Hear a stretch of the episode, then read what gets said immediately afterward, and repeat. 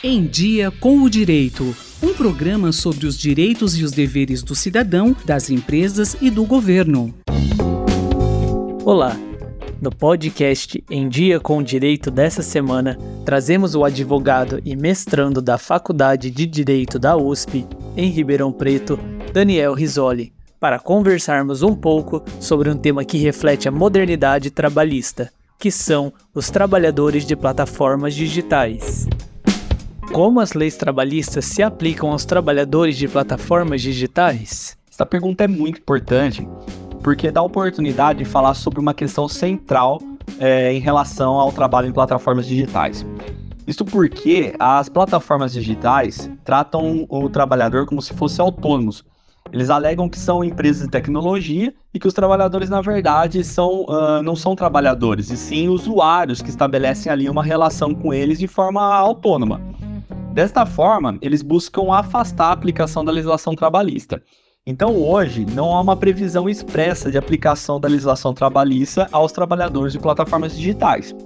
Contudo, essa questão já foi levada à Justiça do Trabalho e existem várias decisões, inclusive no Tribunal Superior do Trabalho, que é o órgão máximo da Justiça do Trabalho, né?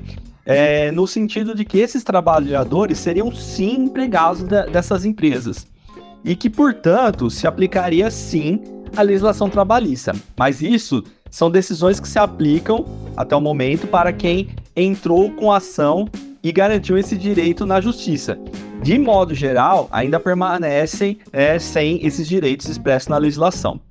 Também existem algumas tentativas de discutir a regulamentação pela lei, para que inclua artigos na CLT que garantam é, direitos a esses trabalhadores expressamente, ou até mesmo fazer uma legislação própria para essa categoria de trabalhadores. Quais são as estratégias que os trabalhadores das plataformas digitais podem adotar para garantir seus direitos trabalhistas? De forma individual, seria ingressar com ações trabalhistas pedindo esse vínculo de emprego com a, com a plataforma, visto que em vários casos os trabalhadores têm obtido sucesso. Contudo, a justiça analisa caso a caso. Então, pode ser que em um caso específico não seja reconhecido esse vínculo porque ainda não há um posicionamento consolidado na Justiça do Trabalho, embora haja uma certa tendência no sentido de garantir os direitos trabalhistas.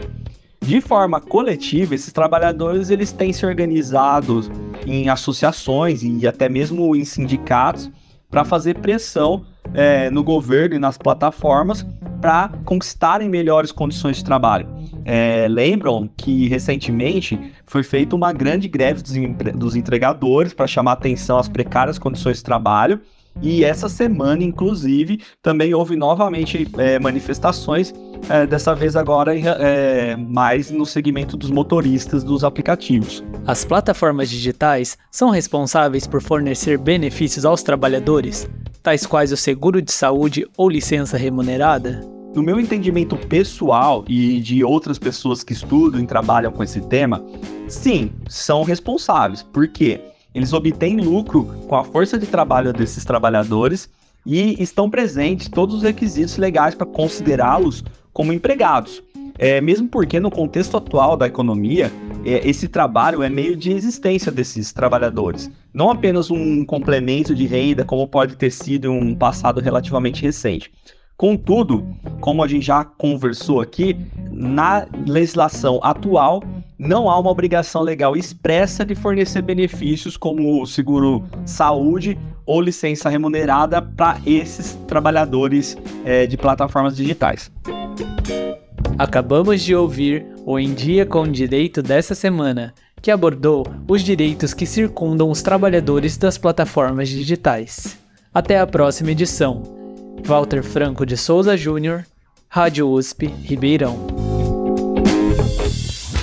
Em Dia com o Direito, um programa da Faculdade de Direito da USP Ribeirão, coordenação do professor Nuno Coelho. Sugestões de temas ou críticas, e-mail em diacomdireito@usp.br.